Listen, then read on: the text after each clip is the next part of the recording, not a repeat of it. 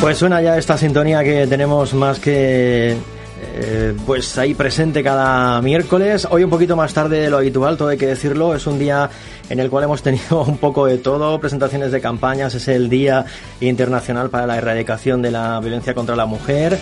Pero bueno, nuestro hueco no nos lo quita nadie y aquí estamos para hablar del sector inmobiliario, como siempre, con Juana Mari Martínez, con Borja García, a los cuales, eh, como cada miércoles, como digo, pues ya saludamos. Buenos días, chicos. Hola, Buenos días. buenos días. ¿Qué tal? ¿Cómo estáis? Pues muy bien, Fenomenal. como Hombre, siempre. Siempre decimos lo mismo, pero es que es la pura verdad. Hoy os veo cargados de energía. Eso tiene que ver con que se nos ha ido el frío de estos últimos días y hace calorcito hoy. Eso parece que le Pero si alegra frío uno. hacía esta mañana que yo me he ¿Qué va? congelado. ¿Qué va? ¿Qué va? Que hoy nos hemos abrigado más. Sí, y ha además salido el sol, hemos pero- podido retomar un desayuno al sol en una Eh. terracita, eso nos ha dado la Eso vida. también, eso también hace. Y luego además tenemos ahora más calorcito porque hoy no venimos solos. Sí, sí, es verdad. Eh. estáis bien arropados. Ahora nos dirás por, por quién. Ahora, ahora, ahora contamos. Sí, sí, y el tema que, que tenemos hoy para nuestro, para nuestro espacio, que como siempre, como digo, aunque hoy se nos ha retrasado un poquito, pero aquí lo tenemos. Chicos, ¿qué nos contáis hoy? Pues te contamos que hasta que no hay luz, no es casa. Muy bien, muy bien. Además, hilado, muy esto bien Borja hilado. lo tiene muy bien aprendido. Y el subtítulo del día es Iberdrola responde. Y tú dirás, ¿y dónde está Iberdrola? ¿Qué ente es Iberdrola y dónde podemos acudir? Quédate escuchando la radio, quédate en directo con nosotros o quédate con nuestro podcast, porque eh, Iberdrola va a venir directamente a responder todas esas dudas. Bueno, pues eso está muy bien. De vez en cuando tenemos eh, invitados y siempre nos gusta traer gente o tenerla a través del teléfono para que nos cuenten temas relacionados con, con este sector inmobiliario del que, bueno, pues ya estamos en la, en la segunda temporada y pensábamos que no nos iban a quedar temas ahí para... Esto hay para escribir un libro. Ya- más de un año ya, ¿eh? Efectivamente. En- en Y todavía queda mucho. Bueno, pues ¿por dónde empezamos hoy? Pues presentando a Salva, que para nosotros es Iberdrola aquí con nosotros. Eh, viene dispuesto a, espero, a resolvernos todas esas Ajá. dudas que siempre tenemos en torno a la luz y, y demás. Y bueno, antes de entrar en materia, lo que sí que queríamos, estábamos haciendo un poco de memoria antes, Juan Amarillo, cuando no había Iberdrola en San Pedro del Pinatar, y para hacer esos cambios de luz, esos cambios de domiciliación, las altas nuevas, nos teníamos que cambiar de comunidad, Sí, cambiar de pueblo, y había que irse al Pilar. Bueno, esto parece un pasado muy lejano, pero en realidad no hace tanto. Hacer una cola enorme, coger un número, Además, esperar. decíamos que la cola la hacíamos entre electrodomésticos, entre hornos, vitrocerámica, ahí apoyándonos sobre la lavadora, sí. hasta que te tocaba tu turno.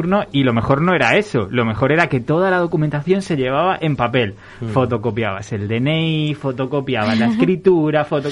Bueno, afortunadamente hemos evolucionado Sí. eh, en positivo. Sí. Afortunadamente llegó Salva, llegó el punto Iberdrola a San Pedro y hoy lo tenemos aquí para que nos resuelva todas esas dudas. Tengo que decir que Juana de primeras, como habitualmente, era muy reticente a esos cambios. Ella decía que le gustaba ir en persona, la verdad era como un día animado. Él reservaba en la mañana para ir a Pilar a Iberdrola. ella es muy de tú a tú, muy del trato cercano. Claro, yo me iba, me paseaba, volvía. Mira, ella llegaba, afilaba el lápiz con un cuchillo, anotaba en un papel sucio cuatro teléfonos. No, bueno, no, no era tan prehistórico, pero casi. Así que nada, con Iberdrola llegó un poco el mar en 2.0, esa Juana Mari moderna, esa Juana Mari que le dicen los clientes que es the best. Y nada, nos quitamos ya además la necesidad de hacer visitas, viajes, todo cómodo, fácil y sencillo. Ajá. Sí que es verdad que con los temas de la luz no todo siempre es tan sencillo. No. Y bueno, agradecer a, a Salva en nombre de, de Iberdrola que se haya querido prestar. Mira que invitamos a mucha gente, siempre nos dicen que no, que les da vergüenza, que les da apuro, que no pueden. Siempre hay alguna excusa, pero él no ha tenido ningún problema, ha dicho que sí sin dudarlo. Y bueno, viene dispuesto a resolver todas las dudas, todo lo que los oyentes quieran saber. Y da igual que sean de San Pedro que no, porque bueno, Iberdrola, hasta donde sea, actúa en toda España y no sé si en todo el mundo. Así que nada, vamos a darle paso a, a Salva que nos pregunte, Bueno, o sea, que pues, nos responda. lo, lo primero saludarlo. Muy buenos días. Lo tenemos ahí en silencio.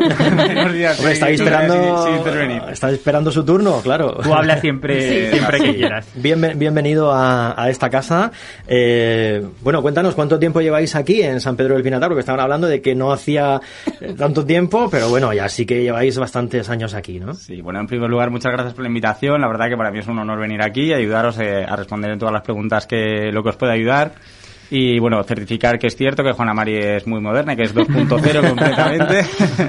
y funcionamos con ella fantásticamente por correo electrónico. Ya ha desaparecido un poco todo eso de, de hacer colas, de la atención presencial. Y bueno, pues intentamos agilizar un poco los trámites en ese sentido. Bueno, y más ahora, ¿no? Con todos los protocolos. Claro, y más de- ahora con el tema de, del COVID y demás, que hay muchas pues restricciones de pues en cuanto a número de personas en la oficina y demás, y hacer cola, y más ahora que ha llegado un poco el frío, hacer cola en la puerta pues no siempre es agradable. Así que por correo, por teléfono, eh, eh, podemos seguir trabajando exactamente igual que de la, de la misma manera que lo hacemos eh, presencialmente. En cuanto al tiempo que llevamos, pues la oficina lleva a cumplir tres años en San Pedro. Eh, es curioso porque hay gente que todavía no sabe que hay una oficina de en San Pedro. Suele pasar, suele. Gente- Tampoco nos conocen a nosotros. Incluso hay gente, estamos en, en la calle Gabriel Cañadas, enfrente del Perolo, y hay gente que hace su cola en el Perolo para comprar la lotería No, y no se da cuenta, ¿no? que la oficina está justamente enfrente. Ves que incluso, ahí, pero, ahí se va lo que se va. pero exacto, exacto. Esa gente seguro que pasa, Salva, que de repente miran y dicen, anda, pues si esto es nuevo, es que han puesto aquí. Claro, claro, claro. años. Exactamente, sí. Hay gente que termina de comprar su décimo lotería y pasa, oye, ¿desde cuándo estáis aquí? Pues llevamos tres años. Pues no me digas. Ah. Pues sí, sí, aquí estamos. y nada, la verdad que, que sí que es cierto que hemos resuelto un poco todo ese tema del tener que desplazarte a San Javier, que también había oficina, o al Pilar. Eh, y bueno, pues siempre tener este tipo de servicios más cerca para el cliente, pues es una tranquilidad y una comodidad. Es que Bueno. siempre lo decimos, de San Pedro no hace falta salir para nada. Claro. Bueno, antes de que te avasallen aquí a preguntas y demás, yo te quiero hacer una más eh, de estas ya de dejar así a plomo y, y después ya les toca a ellos. Eh, a ver, por ejemplo, ¿de qué es lo que la gente más se queja? ¿Cuál es el problema principal que puede tener la gente? Supongo que en San Pedro del Pinatar, pero que será extensivo a, a- a en general, ¿no? ¿Cuál es el, el problema más general que tenéis? Hay de, hay de todo, ¿eh? Y, y suele ir por épocas. Ahora mismo, por ejemplo, nos encontramos en una época que hay mucho, pues como se ha tenido que reducir por el tema coronavirus, el tema de las visitas comerciales y demás, pues se está avasallando mucho a base de llamadas a clientes desde diferentes comercializadoras, sobre todo gente mayor, extranjeros, gente que a lo mejor no entiende muy bien o no está muy al día en el tema de las tarifas, acude pues con la preocupación porque ha recibido una llamada y no sabe si la gestión que ha hecho ha terminado en un cambio de compañía o, o, o exactamente qué es lo que le han hecho por teléfono, ¿no? Entonces, ahora mismo, por ejemplo, nos estamos encontrando muchos casos de esos. Luego también, pues, eh, lamentablemente ahora mismo es una época donde acude mucha gente por tema de, pues, facilidades de pago, etcétera. Y luego también, pues, cambios de tarifa, cambios de tarifa, pues, gente que quiere mejorar su tarifa, pues, adaptarla un poco a sus hábitos de consumo. Ahora con los contadores digitales podemos hacer estudios personalizados para cada cliente, porque conocemos el consumo horario de cada cliente. Y poco a poco, pues, la compañía, las compañías se han ido un poco modernizando en ese sentido. Y también mucha gente acude, pues, buscando una oferta, pues eso, personalizada. Ahora que llega el invierno y vamos a tener que tirar de, de calefactores, de, de- de energía, ¿no? Eh, hay, no sé si ofertas o planes personalizados a los que la gente pueda acceder. Sí, siempre hay ofertas en cuanto a descuentos eh, en el precio del kilovatio, ofertas en cuanto a precio y luego también pues lo que te comentaba, ¿no? Oferta, más que ofertas, eh, tarifas horarias que vienen muy bien, sobre todo pues eh, tarifa nocturna, planes de... O lo que se conocía como el- la tarifa Valle, ¿no? Ante- Sí, la antes, tarifa o- Valle también llamada tarifa nocturna, que ahora desde hace unos años se llama tarifa con discriminación horaria. Eh, pues viene muy bien, ¿no? En estos tiempos, sobre todo pues si pones la calefacción por la noche. Luego también tenemos, en Iberdola concretamente, tenemos un plan que se llama el plan 8 horas, que está muy bien para eh, una familia, una vivienda que tenga sus consumos más o menos localizados dentro de, la, de 8 horas del día. Eh, se pueden adaptar pues unas horas por la mañana y el resto por la tarde, incluso algunas por la noche. Se puede configurar de manera diferente los siete días de la semana. Se pueden cambiar las horas conforme uno quiera con la propia aplicación de, de Iberdrola en el móvil. En fin, hay diferentes opciones para ir adaptando el consumo que uno tiene, buscando siempre pues la- el mayor ahorro, la mayor eficiencia en el, en el pago de las Esto no- nos adaptaría a diferentes tramos de, de precio, ¿no? Exactamente, claro, dentro de las horas promocionadas, por así decirlo, es un precio más reducido y fuera de, esa, de esas horas promocionadas, pues un precio un poquito más elevado. Bueno, Borja, Juan Amari, yo como podéis ver, yo me podría pasar aquí media hora. No, yo me podría quedar pero- todo el día escuchando a Salva, porque es que vamos, si lo escuchan en la televisión se lo llevan de presentador. O sea, ni Jaime Cantizano ni Antonio Hidalgo, vamos. Ese chico tiene un talento para, para esto. Bueno, cuidado a ver con quién me lo comparas, ¿eh? Bueno, no sé, los que se me han venido a la cabeza, no sé, Ramón García en las campanadas. Bueno, Imagínate las campanadas de la siete región de Murcia, entre Juana Mari y Salva. oye, pues yo la firmo, ¿eh? Él con la calma y esta forma de hablar tan pausada y Juana con su espontaneidad. El contraste está, ¿no? El- Imagínate que se come una uva y no le gusta. Vamos, para. Yo, yo firmaría ser Jordi Hurtado, ¿eh? Ah, bueno, pues. Paro el reloj. Para, los, para los próximos 300 años, ¿no? Correcto, correcto. Bueno, pues lo siento por Chuso Jones y Ruth Lorenzo, pero a partir de ahora las campanadas ya tenemos nuevos candidatos. Bueno, Borja, pues eh, veo que, que habéis traído papeles, que tenéis preparada sección, o sea Sí, que- pero el papel se reduce, porque mira, la primera pregunta ya la habéis un poco contestado. Claro, y es que yo siempre que pienso en luz, digo 3 de la tarde, 2 y media, 4 menos 25, estoy en mi sofá y suena el teléfono, número que no conoce, y dice uno, me irán a traer un paquete, me irá... No. Mire, le llamamos para mejorarle la tarifa. ¿Qué pasa, Salva, con esas llamadas? Porque además siempre coincide que son a horas intempestivas. Cuando coges el teléfono entre que no entiendes bien, hay unos segundos de retardo de hola, hola, sí, señor García, sí. Ya no sabes si es Iberdrola, ya no sabes si es otra compañía. ¿Hacemos caso a esas llamadas o no? Esto es lo principal. Yo, mi, mi consejo es no hacerles caso. Eh, primeramente, cuando te llaman y te dicen te vamos a ofrecer un descuento o una mejora en la tarifa, evidentemente quien te dice eso debe de conocer tu tarifa. Si no, no sabes si te está ofreciendo un descuento. Pero da por sentado que te está ofreciendo una mejora. Y tú crees, porque te están llamando, crees que de buena fe, que realmente te están ofreciendo una mejora que seguramente no sea así. Entonces yo en ese sentido eh, desaconsejo un poco el hacer cualquier tipo de contratación telefónica. Ya no solamente de, yo personalmente, mm, no solamente de, energía eléctrica, sino de cualquier producto, ¿no? Sí, pensamos, Eh, por ejemplo, en los móviles, que nos llevan fritos un a todos con, parecido. con ofertas de móviles Claro. y con ofertas de... Yo creo que hoy en día, eh, más que que te llamen, uno tiene la posibilidad de conocer los precios, las tarifas de cualquiera, se puede dirigir a cualquier establecimiento, Claro. como vosotros que ya estáis aquí también en San Pedro, visitar cualquier punto de información de otra compañía eh, y que te lo digan a la cara.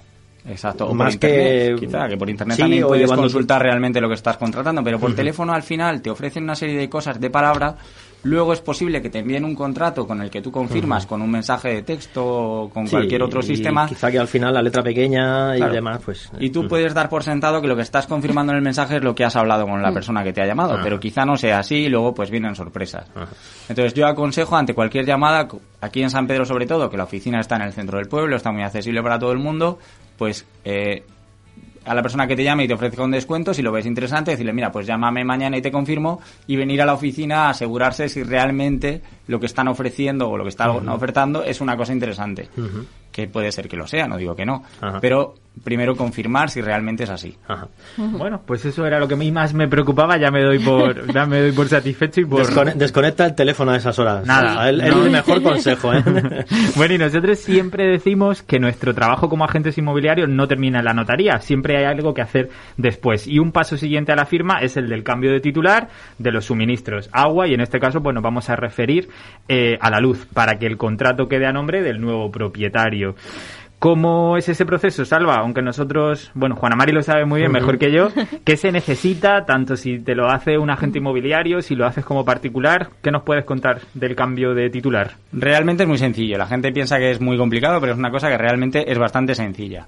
Si quien lo hace es el propio particular que ha comprado la vivienda, pues únicamente tiene que acudir a nuestra oficina o acudir a cualquiera de los canales de atención que tiene Iberdrola, como el teléfono o internet, eh, y aportar, pues si es una compraventa, una copia de la escritura o la copia simple a su nombre, donde él ya demuestra que tiene un derecho sobre esa propiedad, y su DNI y un número de cuenta. Únicamente con esos documentos quedaría cambiado en el momento. Y eso no conlleva ningún coste, ¿no? No, es totalmente gratuito. eh, y bueno, y el, el- el propietario, el nuevo propietario, el nuevo titular del contrato se hará cargo de las obligaciones del contrato desde ese momento, desde ese día. O sea, se hace una factura mm, a cada uno, o sea, al antiguo titular y al nuevo a partir de ese si momento. hoy, por ejemplo, acudiera un propietario que ha comprado una vivienda, ha salido en la notaría, acude a la oficina a hacer un cambio de titularidad, en, en- en este mismo día haríamos una factura de liquidación al propietario anterior y una nueva, y ya a partir de hoy, bueno, empezaría a contar el consumo para el nuevo propietario. Pues genial, porque eso a la gente le preocupa mucho. Exactamente. Incluso la de gente que acude mucho a la oficina a preguntar antes de comprar una casa si la vivienda tiene Claro. algún tipo de deuda con Iberdrola para comprarla o no comprarla o alquilarla o no alquilarla y realmente el nuevo propietario no tiene que asumir ningún coste en el caso de que haya deuda aunque haya deuda en la, en la vivienda porque el, porque el vendedor haya dejado alguna factura sin pagar el propietario no tiene que asumir el coste de esa el nuevo propietario no tiene que asumir el coste de esa factura Oye, pues fenomenal. Mira, nos quedamos más tranquilos porque luego había como esa teoría, esa leyenda urbana de no, hay que compensar, llevamos siete días. ¿Hay algún mínimo en las facturas de Iberdrola? Así como en Aqualia aquí tenemos 52 euros y pico. Eh, Bueno, hay una parte que es fija si no hay consumo, que es la parte eh, que se refiere al término de la potencia contratada. Vale. Termina la potencia contratada, que creo que he visto por ahí que me ibas a preguntar luego. Joder, si es que te has adelantado, te has adelantado. Bueno, vale, pues eso lo dejamos un poquito Vale. más para adelante, pero vamos, nos quedamos tranquilos sabiendo que cuando tú compras una casa hoy, da igual lo que haya pasado anteriormente, que tú empiezas de cero con tu contrato a Claro. tu nombre y sin ningún tipo de carga. Y otra cosa es cuando la luz está de baja o Exacto, nunca se ha dado un alta, ¿no? El proceso ya cambia. Mm, Bueno, es similar, realmente cambia un poquito, pero, pero, pero es parecido. Bueno, cuando la vivienda eh, está de baja, hay que diferenciar en si ha tenido luz anteriormente o no ha tenido luz anteriormente. Únicamente por un, por un documento que hay que presentar, que es la cédula de habitabilidad. Si una persona, por ejemplo, compra una vivienda eh, que ha tenido luz anteriormente, eh, aunque haga muchos años, da igual cuánto tiempo haga, Sí. Eh, y compra una vivienda a día de hoy, pues igual que para el cambio de titularidad, con la escritura, el DNI y el número de cuenta, podríamos tramitar el alta. Se pagaría un coste por ese alta en función de la potencia que se contrate, puede variar, pero bueno, por hacernos una idea, ¿no? Pues suele rondar en torno a los 100, 150 euros más o menos, eh, y en un plazo de 24-48 horas tendría luz en la vivienda. Y a partir de ahí empezaría la facturación para el nuevo propietario de esa vivienda. Si la vivienda no ha tenido luz anteriormente, la única diferencia es que habría que aportar la cédula de habitabilidad. O ahora creo que es una declaración responsable, Sí. depende del depende del ayuntamiento. Es un trámite que hay que hacer en el ayuntamiento con un técnico y todo eso. Exactamente. Vale, fenomenal. Y dentro de esa temática que estamos comentando ahora, me suena mucho lo del CUP. Últimamente lo hemos oído mucho hablar. ¿Qué es el CUP? A mí me recuerda a la referencia catastral, porque es una ristra de números. El CUP. Pero ¿qué es ese CUP realmente que no lo tenemos claro? El CUPS es algo tan raro que mucha gente lo llama el CAPS porque se piensa que es una palabra en inglés. Realmente son las iniciales de Código Universal de Punto de Suministro. Fíjate, tan sencillo dicho así, código universal, y estamos con el CUP, el CAP, que no Claro. queremos ser modernos pronunciándolo Pero como... esto dónde se encuentra, en una factura, en el contrato. El CUPS aparece en, la- en todas las facturas y aparece en el contrato. Además, por ley debe de ser así. El Código Universal de Punto de Suministro, CUPS, es, por así decirlo, como el DNI de la, del- de la finca, ¿no? Iba a decir de la vivienda, pero bueno, lo- los locales también tienen un CUPS. todo, todo suministro eléctrico tiene un CUPS. Y los de gas también. Eh, ¿Por qué, es eh, ¿Por qué existe este número? No, pues este, este número es fijo siempre, estés, tengas tu contrato eléctrico o de gas con la compañía que lo tengas. El, el- el número va a ser siempre el mismo. Eh, esto ayuda de alguna manera al cliente, por ejemplo, o a las compañías. Cuando hacemos un cambio de comercializadora, no todas las compañías eléctricas tenemos una base de datos común. Entonces, a veces, de una compañía a otra, los, lo- la denominación de los códigos de, perdón, de los puntos de suministro pueden variar en el, en el número del portal o en el Sí. piso. eh, puede variar de una compañía a otra, pero el CUPS es fijo. Y la distribuidora, al final, se refiere a, en los contratos al CUPS. O sea, no Vale, solamente aquí lo a que pasa es que ya estamos mezclando distribuidora y suministradora, que yo personalmente, y tengo 33 años hasta hace tres meses, no sabía que Claro. aparte de las suministradoras, Iberdrola, Endesa, etcétera, etcétera, hay otra, otra en- entidad, otro organismo por encima. Exacto. Yo perdona mi ignorancia, pero me he enterado recientemente, imagino que habrá gente como yo que no tenga ni idea. ¿Esto cómo funciona? ¿Cuánta gente hay aquí metiendo mano en la Es- energía? Exacto. Pero, pero es muy, es muy sencillo de explicar y te lo voy a explicar con un símil ahora después. Mira, la distribuidora es la compañía que, por así decirlo, es propietaria de las instalaciones eléctricas que hay en la calle, ¿no? Es, Y de los contadores. Es la que te lleva la electricidad a tu casa. Y la comercializadora, que es quien yo vengo a representar, que es Iberdrola, en este caso, o, o la compañía que sea, o Endesa, o la que sea, es quien te vende la energía. Iberdrola, dentro del grupo Iberdrola hay diferentes compañías. Hay compañías eh, generadoras de electricidad que fabrican electricidad, compañía distribuidora de electricidad que en una zona del territorio español distribuye la electricidad y compañía comercializadora de electricidad, que es en la que yo trabajo. Eh, te, te decía que te lo iba a explicar con, un- con un símil porque esto al final es como si una empresa construye una carretera, ¿no? Construye una carretera y la mantiene. Eso, por así decirlo, sería la distribuidora. Y luego hay otra empresa que te vende la gasolina para que tú puedas circular con tu coche y hacer uso de tu vehículo por esa carretera. Esa sería la comercializadora. ¿Me entiendes? Y aquí, la distribuidora, ¿cuál es? Porque Aquí también depende de cada Aquí la distribuidora es del grupo Iberdrola y es una compañía que se llama IDE. Y Desde hace unos meses, antes se llamaba Iberdrola Distribución. Que es lo mismo, pero le han quitado. Se ha quedado con las Iberdrola. Distribución, que parece lo mismo, pero no tiene nada que ver, porque nosotros realmente como, comercializa- como comercializadora no tenemos ninguna vinculación ni ningún contacto directo con Iberdrola Distribución. De hecho, mucha gente acude a nosotros a resolver cuestiones que son referentes a la distribuidora, por ejemplo, porque ha habido un corte de suministro por un corte programado porque estén haciendo unas reparaciones en la línea en su calle. Eso es algo que nosotros ni siquiera podemos consultar, no tenemos manera de consultarlo porque no tenemos una base de datos común Sí. con Iberdrola. Además, me, consta, me consta porque hace, pues así como un mes tuvimos un problema cerca con un cambio de un eh, transformador que tuvimos varios cortes y, al final acabaron informándonos, pero al principio no y demás.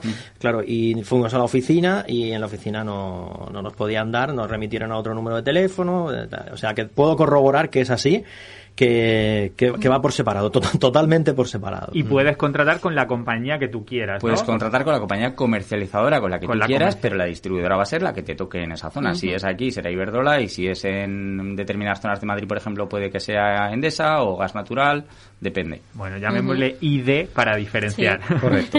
vale, perfecto.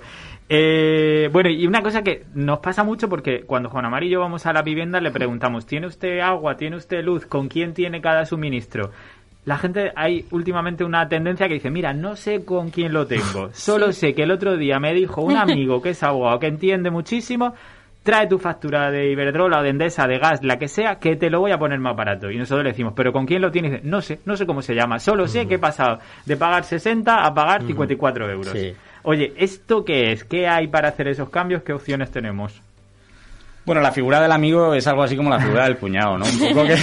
Sí, además se, se acercan fechas de hablar mucho Exacto, del cuñado. exacto. Bueno, no, pocos cuñados esta Navidad. Exacto, exacto. Eh, bueno, siempre hay opciones, ¿no? Para ahorrar y siempre puede haber una persona que haya cambiado su contrato y de buena fe, pues le diga a un amigo que, oye, pues haz lo que yo he hecho, que a mí me ha ido bien, ¿no? Lo que pasa que es lo que decía al principio, que al final hoy en día tenemos la posibilidad de hacer ofertas personalizadas y quizá, y quizá la oferta que le hayan hecho a tu amigo no sea la mejor oferta para ti. Ya no solamente a oferta, ¿no? A lo mejor nos referimos a un cambio de horario en la factura, a lo mejor tu amigo tiene unos hábitos de consumo en su vivienda que no son los tuyos, o tus electrodomésticos son de un grado de calificación energético que no son los de tu amigo. Entonces, sí es verdad que puede ser que tu amigo te haga un favor y te baje un poco la factura. Pero- Luego es verdad que también hay otro tipo de amigos que te hacen otro tipo de favores y es que te dicen, oye, mira, me vendieron esto, porque también nos ha pasado, me lo vendieron como muy bonito. Ni se os nombres- ocurra. Claro, pero al final no ha funcionado, parece que ahorras, pero luego no sé qué problema he tenido, que al final he acabado pagando más o lo mismo. Hombre, yo consejo ante un amigo, un cuñado, un familiar que te diga, oye, hay unas opciones muy buenas en cuanto a contratación eléctrica que te puedes ahorrar un dinero, ante un comentario así, acudir directamente a una compañía, ¿no? Acudir directamente a nuestra oficina y nosotros asesoramos a cada cliente en función de la- lo que nosotros consideramos que son realmente sus necesidades. Perfecto. Además, yo siempre que voy aquí a la oficina de a ver a Salva a la oficina o a, a Juan Carlos, que es su compañero, siempre le digo, oye, mira a ver si puedo ahorrar algo. Mira a ver, yo voy poco. No, tú, tú estarás ya al límite de ahorro, seguro. Nada, estoy a punto de que me pague Iberdrola a mí. Yo voy poco, pero cuando voy siempre le digo, oye, que tengo dos o tres contratos, mira a ver qué me puedes hacer. Entonces siempre me dan ahí una vuelta de, una vuelta de tuerca. Bueno, y con respecto a la calificación energética que has comentado, el, eh, bueno, nosotros hacemos de cada vivienda un certificado de eficiencia energética. Eh, ¿Esto afecta esta calificación que obtiene la vivienda de cara a la factura de la luz? Afecta mucho. Afecta mucho porque, bueno, nosotros no hacemos eh, certificados de calificación energética, porque eso, como bien sabéis, lo hace un arquitecto, Sí. un, un aparejador. Eh, cuanto mejor sea la calificación energética de esa vivienda, eh, menos va a tener que destinar eh, a consumo eléctrico para climatizar la vivienda, ¿no? Por ejemplo, una vivienda que tenga un buen aislamiento, unas buenas ventanas, que no tenga entradas de aire por ninguna parte, que tenga unas buenas cámaras de aire, en fin, una serie de que pueda tener incluso placas solares. Eh, siempre va a tener que destinar menos kilovatios, por lo tanto, menos dinero, menos euros a eh, calentar la vivienda en invierno o a refrigerarla en, en verano, ¿no? Entonces, es, está directamente relacionado el- la calificación energética de la vivienda con el consumo eléctrico. Fíjate qué interesante lo que nos estás contando, que Sí. hacemos el certificado energético como un mero trámite, que nadie lo mira, nadie le da ningún tipo de importancia, da igual que salga H, que G, que F, que J, y, y- y nos estás diciendo que con ese certificado en la mano podemos ahorrar, ¿no? Claro. Y Ujú. luego además en el certificado también te dan una serie de ideas o mejoras para que puedas cambiar esa calificación. Porque ahora hacíamos uno recientemente, veía Juan- me comentaba Juana Mari, mira, si ponemos placas solares o cambiamos las ventanas, pasamos de G a D o cosas así. Lo miramos mucho cuando vamos a comprar una lavadora, que sea triple A+, cuando vamos a comprar un coche que consuma 3 litros a los 100, pero para comprar una casa ni le prestamos atención. Eh, Es importante, ¿eh? sobre todo el tema de las ventanas, el tema de, porque claro, cuando compras una vivienda a lo mejor no es fácil mejorar el aislamiento porque, bueno, pues meter una cámara de aire en los tabiques o poner un aislante debajo de la vivienda quizá no es tan fácil como el hecho de cambiar las ventanas, ¿no? Pero una vivienda que tenga unas, unas ventanas con, que tenga una cámara de aire, quizá los cristales o que tengan un doble acristalamiento, una cosa así, eh, pues esas cosas quizás son una inversión que a largo plazo resulta rentable en cuanto al consumo eléctrico. Sí, además que si estamos atentos, eh, en los últimos años, eh, incluso la comunidad autónoma da facilidades para, para poder financiar a, a coste prácticamente ridículo, a un coste muy pequeño, el cambio de puertas, ventanas y demás, siempre que sea justificación el hacerlo por eh, Mejorar la la eficiencia. eficiencia energética, no porque no te guste la puerta y la vayas a cambiar por una más bonita, ¿no? Exactamente, ahora se está demandando mucho la instalación de placas solares. Como sabéis, también, Bueno, cambió la ley hace unos hace unos meses, antes pues era muy complicado, bueno, era complicado, era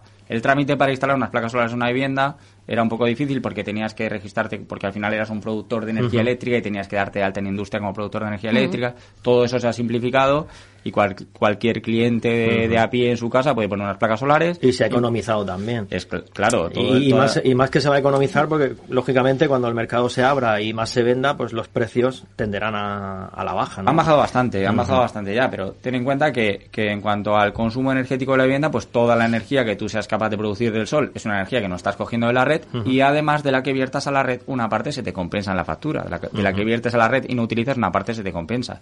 Eh, eh, creo que también el hecho de tener placas solares en la vivienda mejora el grado de clarificación energética de la vivienda y por lo tanto Sí. reduce el consumo. Incluso hay gente que, que ha ido a lo grande, digamos, en estos últimos meses y ya empieza incluso a no pagar luz e incluso a recibir compensación por, por lo que está produciendo. Sí, realmente a lo que se, Bueno, los- a lo los mínimos que se puede creo que es a un balance neto, que Los es, mínimos no pagar nada de consumo. exacto, si viertes sí. mucho, eh, o sea, el mínimo lo sigues pagando y demás, sí. no llegas a ganar nunca dinero con lo que tú Exacto, eh, viertes a la red, por así decirlo, no se te llega a, a remunerar, pero sí que se te descuenta, ¿no? Entonces, al final, si tú viertes mucho a la red y realmente lo que necesitas coger de la red es mucho menos de lo que viertes, puedes llegar a tener consumo cero en la factura. Nosotros tenemos Sí. una casa en venta ahora mismo aquí en Lopagan. La propietaria tiene 88 años y ella nos contaba como una ventaja el, el hecho de que tenía una placa solar que se Sí. ducha todo el año en invierno y en verano con su agua calentita de la placa solar. Pues tú fíjate, con el tema de las placas solares, nosotros estamos aquí hablando ahora principalmente del ahorro, ¿no? Pero los extranjeros, sobre todo, que vienen a visitarnos la oficina a pedir un estudio de placas solares, lo último que miran es el ahorro. Y miran más el tema de la contaminación. Sí, Sí. sí. Es otra mentalidad Ahí, totalmente dándonos diferente. un toque, como siempre. No, no, es, es que es verdad, es, es- es una mentalidad totalmente diferente. Pues a ver si aprendemos un poco. Oye, y hablábamos de cambio en el tema de aislamientos. Algo que también presume mucho la gente y nos lo da como un factor diferencial es he cambiado todas las bombillas, ya no son halógenas, ahora son LED. ¿Esto realmente sirve para algo? ¿Realmente? Por supuesto, Hombre, claro, claro. al final es como, lo, es como los electrodomésticos y como la calificación energética de la vivienda. Hoy en día la tecnología pues ha ido avanzando en el sentido de que es más eficiente, un aparato de aire acondicionado inverter, un instalamiento mejor, un, un frigorífico que en vez de ser clase energética B es A+++, ya no sé Claro. cuántas plus van ya, pero Creo que tres, de momento van Sí. tres. Sí. tenían que haber empezado por la Z porque ahora lo que van haciendo es sumarle plus a, a la Sí, lo, lo único que la gente tiene que tener conciencia de que cuando te ves en una bombilla ahorro del 70%, que lógicamente no vas a dejar de, de pagar el 70%, es una bombilla que en el consumo con respecto a la bombilla que tenías te va a consumir, pero claro, Va a consumir poco a poco vamos cambiando una, otra, otra, otra, hasta que pues tengamos todas las de la casa cambiadas, con unos electrodomésticos más eficientes, con tal. entonces sí veremos un- una cantidad de dinero que, que, Ah, hay que que merecerá la pena. Hay que ser consciente que una bombilla no deja de ser una bombilla. Claro, claro. Entonces, La iluminación no es el consumo más importante de una vivienda, aunque la gente pueda pensar que sí, porque tiene muchas bombillas, eh, muchos más. Mm, importante es el consumo que puede hacer, por ejemplo, el frigorífico, Sí. el termoeléctrico, el Una, una simple, una simple goma de una puerta de un frigorífico te llega a consumir más que, que cualquier otra Bueno, cosa. eso lo he vivido yo personalmente. sí. Una gomita, goma una gomita que, que no haga que enfríe el frigorífico como tiene que enfriar Exacto. y siempre tenerlo lleno. Exacto. Siempre tenerlo lleno, porque consume menos que cuando está vacío, aunque la gente piense lo contrario. Exactamente.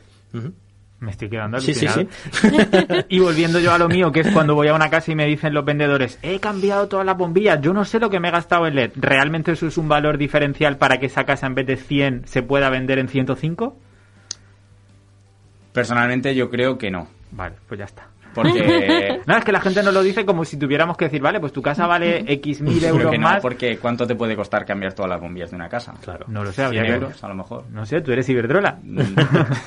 Pero no, No, vende no. bombillas, hombre. No creo, ¿no? Otra cosa es que me digas, tengo un cliente que tiene una casa que realmente vale 100, tiene unas placas solares y la quiere vender en 110. Ahí te diría que sí. Placa solar es distinta. Ahí te diría Sí, placas solares o aislamientos térmicos de, de última generación, todas estas cosas sí, pero lo que es simplemente el cambiar bombillas y demás, mm, no creo, porque es algo que lo tenemos muy a mano todos y lo estamos haciendo. Bueno, pues que nos escuchen esas personas que quieren vender, que Eso, nos eso. venden el cambio de una bombilla a LED como si fuera eso el oro y el moro, que está muy bien, pero bueno, mm, limitadamente para ti.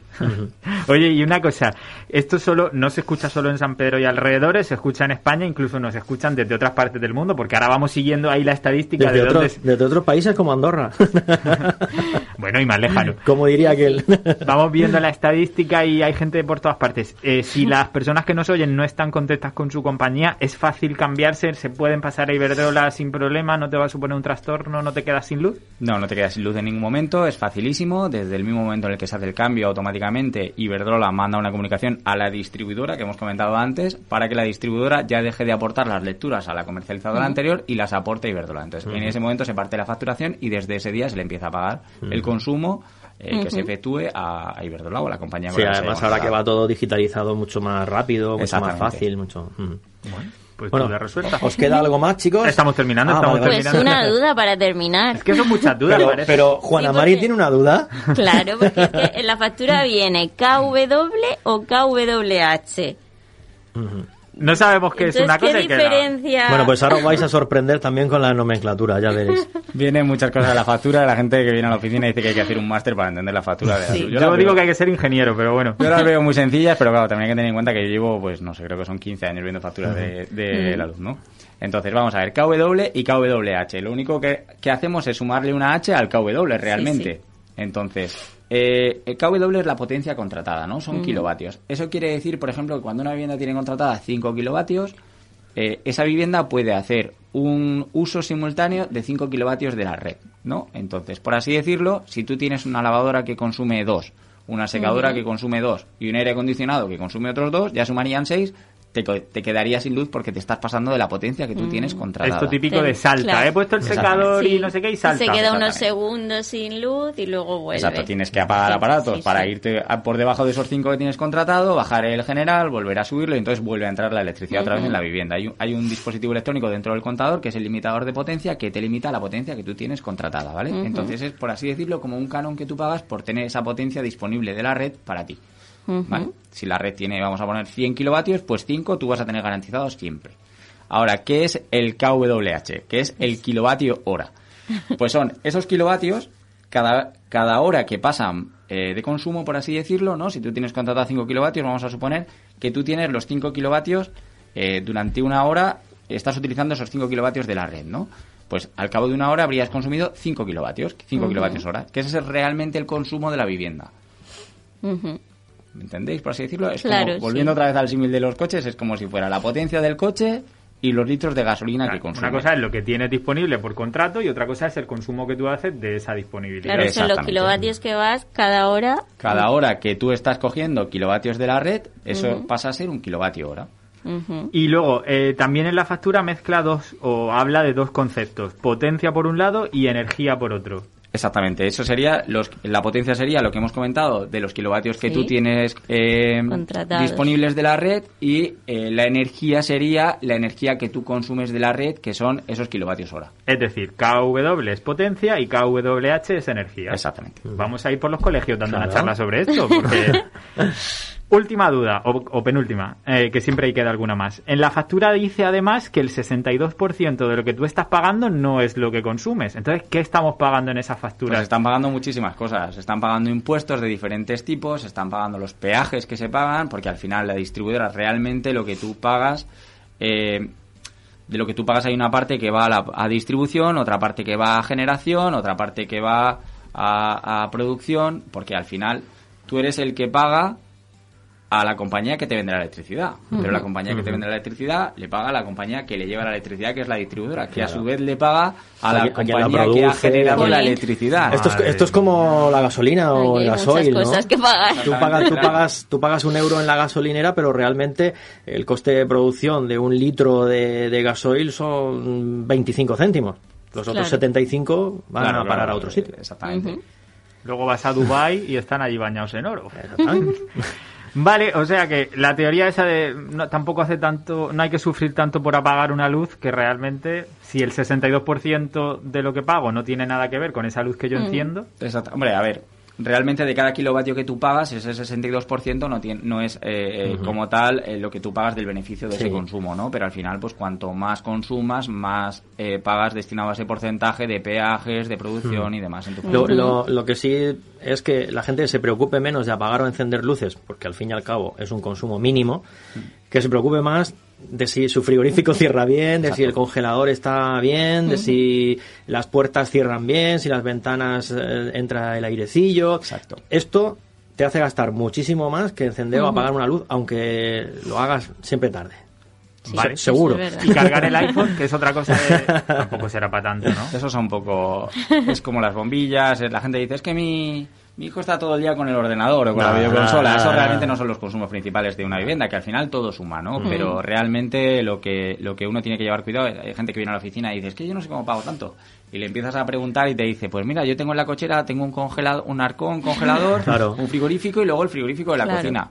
Y un termo en la planta de arriba y otro en la planta de abajo. Y he cambiado las bombillas y no entiendo cómo pago tanto.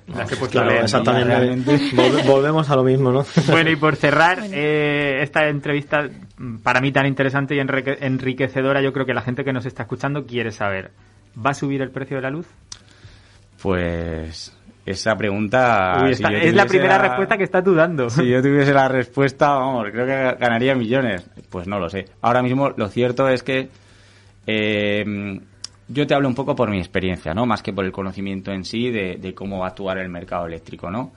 Eh, de unos años para atrás es cierto que ha estado subiendo, pero ahora vimos unas circunstancias un poco excepcionales, ¿no? Con todo esto del COVID y demás. En marzo, cuando empezó todo esto de la pandemia, hubo una bajada importante en los precios de, de la electricidad y a día de hoy se mantiene. Yo, yo no creo, te hablo, te repito que te hablo por mi experiencia, yo no creo que vaya a haber grandes subidas ahora a primero de año ni, ni nada. Eso también afecta, hay muchas cosas que afectan al precio de la luz.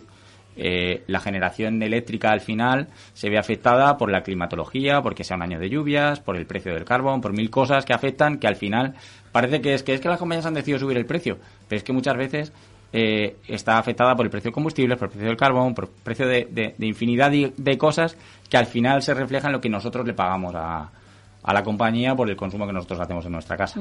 Es complejo esto del mercado Sí. eh, Sí, sí. energético. Pues mm, Yo quería comentar una cosa, entrar Sí, en un tema que nos va a dar para... No sé si tenemos tiempo. Un poquito. Tenemos poquito tiempo, pero Bueno, por, po- por po- comentarlo, puedes ¿no? venir Porque- puedes venir otra vez, ¿eh? Claro. Y lo dejamos ahí. Va, lo puede dejamos tener un en- programa semanal, porque vamos. Lo ya que estamos hoy, lo comentamos hoy, que es una cosa que la gente nos pregunta muchísimo, que viene muchísimo a la oficina y que creo que es importante que, que la gente lo conozca, ¿no? Bueno, es el tema de- del bono social. Y vosotros diréis, ¿qué es el bono social? no Pues el bono social es una ayuda que dan las compañías eléctricas, bueno, la da el gobierno a través de las compañías eléctricas, eh, que es un descuento en la factura de la luz, que puede ser un 25 o un 40% de descuento sobre el consumo. Está enfocado para consumidores vulnerables eh, o vulnerables severos, ¿no? Dependiendo un poco del nivel de ingresos. Eh, os lo explico un poquito por encima porque la gente lo, lo conozca y, y si alguien se queda con más dudas, pues bueno, podemos, pueden acudir a la oficina e informarse.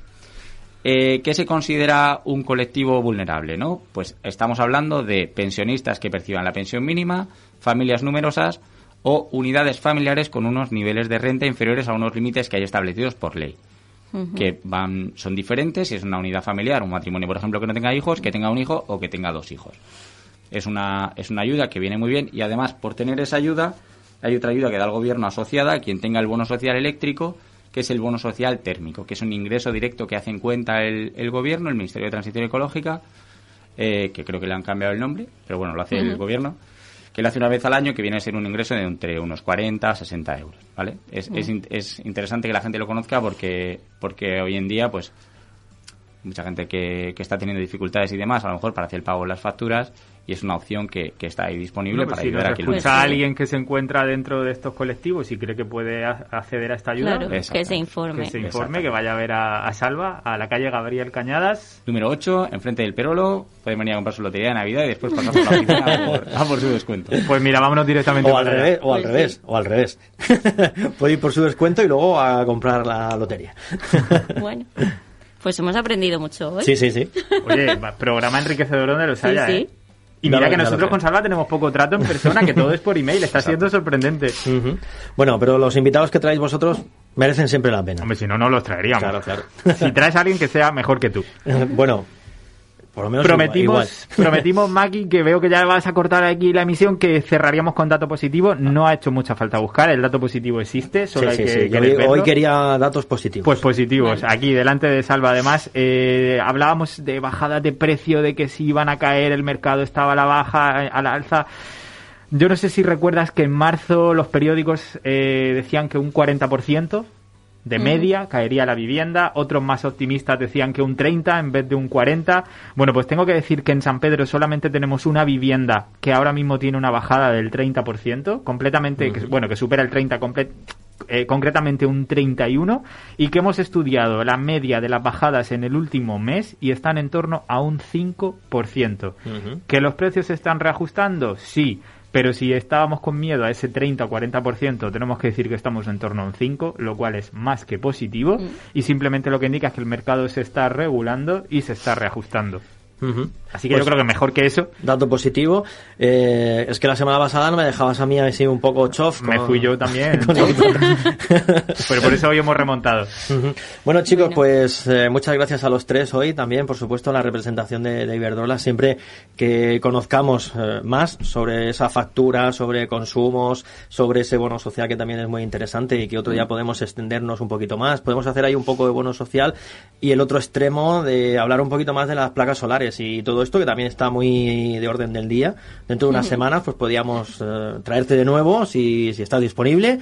Encantado, por mi parte encantado. y, y hablar un poquito de estos temas que, que son de los que están ahora sobre la mesa, de lo que habla la gente, además de, de otras cosas que, que, bueno, pues llevamos ocho meses hablando nada más que de COVID, de COVID, hay que hablar de, de otras cosas. Bueno, chicos, pues muchas gracias a los tres, como digo. Hoy, Bueno, hoy las gracias a Salva. Hoy nos Sí. hemos extendido un poquito más de, de lo habitual, también hemos comenzado más tarde, pero bueno, esta es la radio municipal y aquí tenemos cierta permisibilidad, Sí. por el momento. Tenemos mucha suerte. Desde luego que sí. Pues muchas gracias a los tres, lo dicho. La semana que viene, eh, Juana Mari y Borja, nos vemos de nuevo, ¿vale? Muy bien. Venga, Gracias, hasta el miércoles. Gracias. Gracias a vosotros. Hasta luego. Hasta luego. Adiós.